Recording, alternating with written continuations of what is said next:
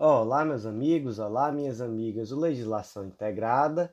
Aqui quem fala é o professor Bruno Valente e a nossa conversa de hoje é sobre a edição de número 196 do Jurisprudência em Tese do STJ. O tema é novamente colaboração premiada.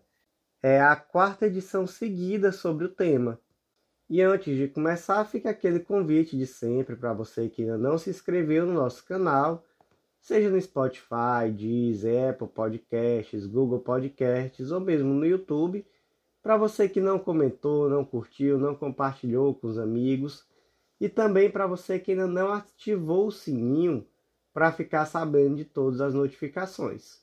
Por fim, aquele convite de sempre para você que ainda não nos segue no Instagram, arroba legislação integrada. Então, sem mais delongas, vamos para a primeira tese do dia. Tese 1.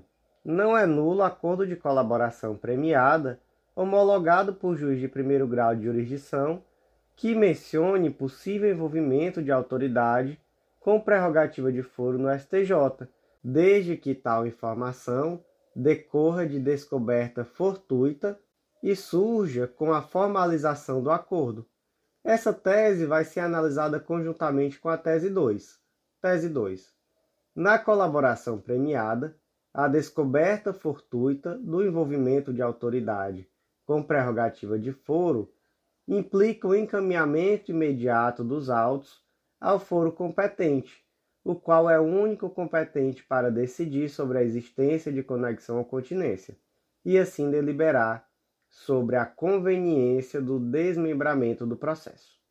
Vamos imaginar aqui um caso concreto? Suponha que uma determinada investigação está no primeiro grau e um dos réus celebrou acordo de colaboração premiada. E aí veio esse acordo, veio essa colaboração, e com base naquilo que foi fornecido naquela documentação, naqueles fatos, se deu encaminhamento à investigação. E por um motivo fortuito acabou se descobrindo nessa investigação, em virtude dessa colaboração premiada, a existência do envolvimento de um indivíduo com foro de prerrogativa de função. E aí a primeira pergunta. Essa mera descoberta fortuita dessa prova, que vai envolver um indivíduo com foro de prerrogativa de função, vai tornar nula a homologação do acordo de colaboração? E a resposta é não, porque aqui vige a teoria do juiz aparente. Até aquele momento não existia nada que apontasse a, a incompetência daquele juízo. Sendo assim, aquilo que foi praticado, aqueles atos praticados, devem ser reconhecidos como plenamente válidos. Qual o detalhe? Que a partir do momento em que se percebe o envolvimento de um indivíduo com foro de prerrogativa de função, qual é a obrigação do juiz? É imediatamente encaminhar esses autos para o tribunal competente para o julgamento. Imediatamente.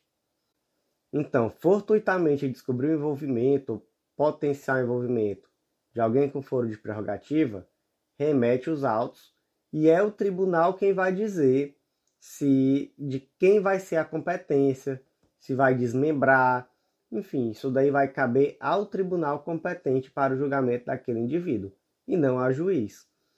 Então, aqui no caso concreto, do que foi a reclamação 31629, se reconheceu, em primeiro lugar, que aquela homologação era válida, mas que houve uma nulidade por usurpação da competência do STJ, já que o juiz não remeteu esses autos ao STJ, que era o foro competente para o julgamento naquele caso concreto. Gente, isso daqui é uma regra em qualquer situação envolvendo indivíduo com foro de prerrogativa, não só em colaboração premiada. Querem um exemplo concreto que ficou extremamente famoso? Quem aqui não lembra da gravação do Bessias, onde a Operação Lava Jato gravou uma ligação entre Lula e Dilma, época Dilma presidente da República, e nessa ligação a Dilma dizia que estava mandando papel pelo Bessias para o Lula assinar, que era o papel com a sua suposta nomeação para ministro da Casa Civil. E aí, qual era a obrigação do Sérgio Moro, que era o juiz naquele caso concreto? era remeter imediatamente para o STF. Gravou a presidente da República. E imediatamente deveria se pegar aquele conteúdo sigiloso e remeter ao STF. E o STF era quem deveria decidir o que iria ser feito com aquele conteúdo, se havia ali algum indício de crime em relação ao presidente, se não existia, se voltava. Agora, o procedimento foi totalmente o contrário, né? O procedimento foi tornar público toda aquela aquela gravação que era ainda sigilosa e ainda vazar esse conteúdo para os jornais. Então, assim, uma coisa absurda que, que não entra na cabeça de ninguém. Mas fica aqui um exemplo muito famoso em que se agiu exatamente da forma como não se poderia agir. Qual seria o correto naquele caso? Gravou a presidente, manda para o STF. É o STF que vai analisar se tem crime, se não tem, se investigação continua em relação a todo mundo, se desmembra, se não desmembra. Tese 3. A simples menção a nome de autoridade com foro por prerrogativa de função nas declarações prestadas pelo colaborador não tem o potencial de firmar a competência de órgão hierarquicamente superior, quando se refere a fatos distintos do objeto investigado. Então aqui a situação já é um pouquinho diferente. Suponha que houve aqui um acordo de colaboração premiada e nesse acordo o delator foi falando sobre a estrutura organizacional, sobre os crimes praticados, e no meio disso ele se referiu a um indivíduo com foro de prerrogativa de função. Só que foi uma mera referência, nada relacionado aos fatos que eram objeto da investigação aqui. Então, a mera menção ao indivíduo com foro de prerrogativa modifica a competência? Não, não modifica. Imagina, o indivíduo está realizando um acordo de colaboração premiada e ele diz: Ah, inclusive jantei com a presidente Dilma, inclusive fui ao gabinete da presidente Dilma e, opa, falou Dilma, manda para o STF. Não, não é assim. Ou então narra algum fato que diz respeito à presidente Dilma, mas que não tem relação alguma com aquilo que está sendo investigado. Então, aqui basicamente se retira né, algum tipo de dúvida ou interpretação extrema sobre essa questão. Tese 4. Na colaboração premiada, o juízo que a homologa não é necessariamente competente para o processamento de todos os fatos relacionados no âmbito das declarações dos colaboradores, pois o acordo, mero meio para obtenção de prova, não constitui critério de determinação, modificação ou concentração de competência. Imaginem que um indivíduo ele realiza um acordo de colaboração premiada e ele traz elementos acerca de vários e vários crimes, de várias situações. Algumas, inclusive, que podem já ter investigações em andamento em outros foros. E aí, o foro do juiz que homologar o acordo vai concentrar tudo ou ele vai remeter para aqueles que já estavam com as investigações em andamento, com os processos em andamento? E é a segunda opção, na verdade. Porque, gente, o acordo de colaboração é um mero meio para obtenção de prova. Ele não é o critério que determina, modifica ou concentra a competência. Então, é necessário verificar aqueles crimes em questão que estão sendo narrados pelo colaborador, eles são conexos? Se houver ali uma conexão, ok, aí se traz tudo para o mesmo juízo que aquele juízo da, da homologação. Mas se não forem, aqui a gente vai tratar da mesma forma que se trata uma descoberta fortuita ou um encontro fortuito de provas. Você vai fazer uma livre distribuição para a investigação e posterior julgamento daquele, daquele crime em questão. Tese 5. Arquivado o inquérito, com relação à autoridade com prerrogativa de foro, não remanesce competência originária do STJ para examinar provas obtidas por via da colaboração premiada relativas aos demais investigados não detentores da prerrogativa funcional. Então, gente, aqui Suponha que o inquérito está no STJ porque existe uma autoridade com prerrogativa de foro. E aí esse inquérito em relação a essa autoridade foi arquivado. O que, que acontece com os demais? Vai tudo voltar para o primeiro grau. E não remanesce ao STJ examinar nenhuma prova obtida por via da colaboração, porque aquele indivíduo que, que fundamentava essa prerrogativa de foro, não há mais nada contra ele. E, gente, na prática, na verdade, vai caber ao STJ examinar, inclusive, se no curso do inquérito em face dessa autoridade, o inquérito em relação aos demais vai ficar ou não no STJ, porque a regra é que nem fique. A regra é que só fique no STJ aquela investigação em relação ao indivíduo com foro, ou melhor, com prerrogativa de foro. Então, se por algum motivo excepcional houve uma concentração dos inquéritos no STJ, não havendo mais indivíduo com foro de prerrogativa, aí é que não remanesce mesmo nenhum tipo de justificativa para que o processo permaneça no STJ ou para que o STJ permaneça analisando qualquer tipo de prova obtida. Tese 6. A errônea identificação da oitiva do colaborador, corréu ou coautor como testemunha não gera nulidade na colheita ou valoração dessa prova. Gente, o colaborador ele pode ser ouvido no curso do processo a qualquer tempo. Está lá no artigo 4 parágrafo 12 da Lei de Organização Criminosa, Lei 12.850. Ainda que beneficiado por perdão judicial ou não denunciado, o colaborador poderá ser ouvido em juízo a requerimento das partes ou por iniciativa da autoridade judicial. Então aqui, gente, tanto faz se ele é autor, coautor, ou mesmo se ele não é, se ele não faz parte daquele processo específico. Em todo caso, ele poderá ser ouvido. Qual é a diferença?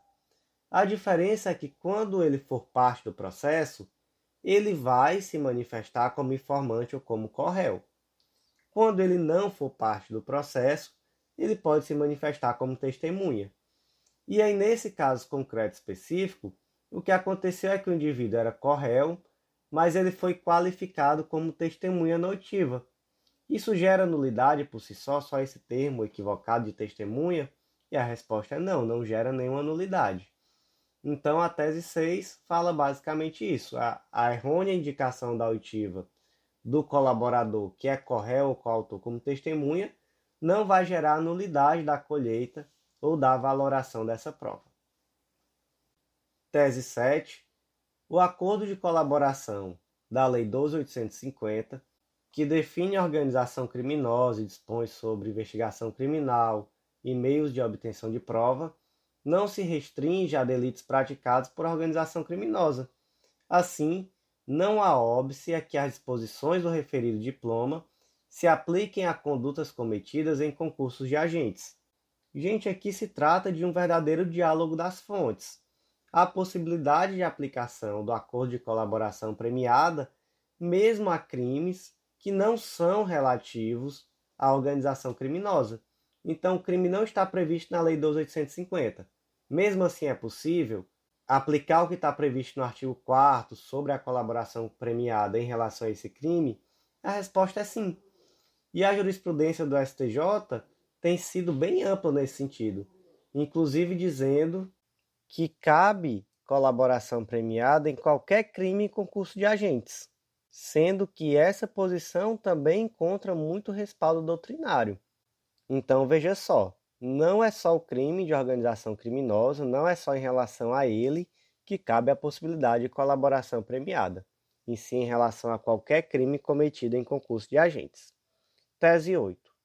Não é possível aplicar o Instituto da Delação Premiada previsto no artigo 41 da Lei de Drogas quando a conduta criminosa for praticada por um único agente.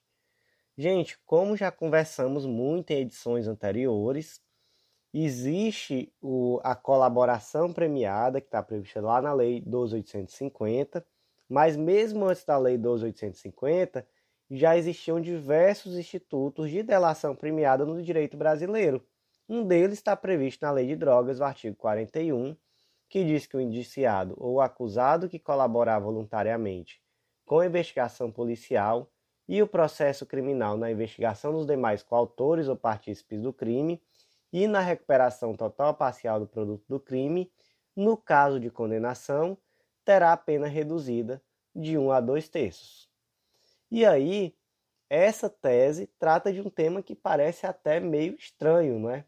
Você consegue imaginar alguma situação em que é possível aplicar a minorante do artigo 41, que é uma causa de delação premiada, quando não há concurso de agentes? E a resposta é não. Imagina, um indivíduo, ele pratica sozinho um crime de tráfico e ele confessa esse crime de tráfico e inclusive na confissão ele acaba ajudando na recuperação do total ou parcial do produto do crime, etc. Como ele vai ser favorecido? Ele vai ser favorecido na segunda fase da dosimetria, com a confissão, e não com essa minorante do artigo 41, até porque o artigo 41 fala que um dos requisitos para que se aplique essa minorante é que se ajude na identificação dos demais coautores ou partícipes do crime. Se não há outros coautores e se não há partícipes, realmente é não faz sentido algum falar na aplicação dessa minorante. Até mesmo, gente, porque é uma delação premiada, né? Se o crime não é em concurso de agentes, você está delatando quem? A você mesmo? Então, de fato, não cabe. Tese 9. No concurso de pessoas, a ausência da aplicação da causa de aumento da pena por associação a delator beneficiado com delação premiada não afasta a incidência à reprimenda de Correl. A redação dessa tese pode parecer um pouco estranha, mas o que ela diz, no final das contas, é até simples. Gente, tudo aquilo que se consegue em um acordo de colaboração premiada ou mesmo em uma delação premiada tem natureza individual. Não se estende, portanto, aos demais coautores, partícipes, etc. Então, Imagina que o crime foi praticado em associação de pessoas. E aí, aquele crime específico, a associação, vai ser uma causa de aumento. No acordo de colaboração premiada, ou mesmo na delação premiada que aconteceu, esse indivíduo ele não terá em relação a si essa causa de aumento, em virtude do que foi previsto no acordo mesmo. Suponha dessa forma. Os outros coautores, partícipes, etc., também vão poder afastar essa causa de aumento? A resposta é não. Da mesma forma, em relação a qualquer outro benefício decorrente do acordo de colaboração premiada. Todos esses benefícios são pessoais, não são benefícios que podem ser ampliados a outros indivíduos. Tese 10. O momento adequado para impugnar cláusulas de acordo de colaboração premiada é aquele posterior ao eventual julgamento da ação penal, pois antes os benefícios são mera expectativa de direito. Gente, vamos aqui pensar que foi realizado um acordo de colaboração premiada com Joãozinho. Primeiro ponto. Qualquer dos indivíduos que foram delatados podem impugnar esse acordo de colaboração premiada? Não podem.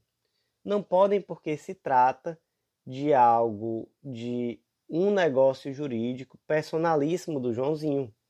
Então, o Pedro, o Alberto, que foram delatados, eles não podem impugnar esse acordo. Tem uma exceção só, né, gente? Quem é que se lembra? É aquela exceção que trata do acordo de colaboração premiada realizado por juiz incompetente. E aí, nesse caso, se alguém tiver foro de prerrogativa de função, e o juiz foi incompetente, de fato, aí é possível sim a impugnação. Qualquer outro caso, não. Até porque se trata de um mero meio para obtenção de provas, então não existe prova ali a ser impugnada. Mas agora vamos pensar nesse acordo sob a ótica de Joãozinho. Joãozinho celebrou um acordo de colaboração premiada, foi homologado, tudo bonitinho. Joãozinho tem direito adquirido aqueles benefícios que estão previstos no acordo? Ainda não. O que se há, por enquanto, é uma mera expectativa de direito. Por quê? Porque Joãozinho, nesse acordo, ele trouxe ali necessariamente algumas informações, documentos, evidências, mas isso daí ainda vai ter que ser analisado no decorrer do processo para ver se de fato ele trouxe informações verdadeiras, se de fato aqueles documentos são confiáveis e etc. Quando é que de fato ele vai passar a ter algum direito? É no momento da sentença, já lá no final, quando tudo isso já for analisado. Então, qual é o momento que Joãozinho vai poder impugnar judicialmente alguma cláusula relativa a esse acordo de colaboração premiada? É após a homologação do acordo ou é tão somente após o julgamento da ação penal? E a resposta é que é somente após o julgamento da ação penal. Por quê? Porque até então ele só tem uma expectativa de direito. Somente após o julgamento da ação penal, já verificada toda a rigidez daquelas provas, né, daqueles elementos, melhor dizendo, que ele trouxe, é que aí sim ele terá um direito àqueles benefícios que foram pactuados. Então, meus amigos, por hoje foi isso. Eu agradeço muito a todos vocês que ouviram até o final e faço aquele convite de sempre a você que ainda não é assinante do Clube da Lei não deixa de acessar legislaçãointegrada.com.br. Lá você vai conhecer o nosso método que te dá um estudo organizado, completo e super atualizado de lei seca e jurisprudência e com certeza vai otimizar demais seus estudos. Então não deixa de acessar a assinatura única com acesso a todos os planos, inclusive os planos focados em edital. Então eu te aguardo, vem fazer parte do nosso clube e te aguardo também no nosso próximo podcast. Um grande abraço e até lá.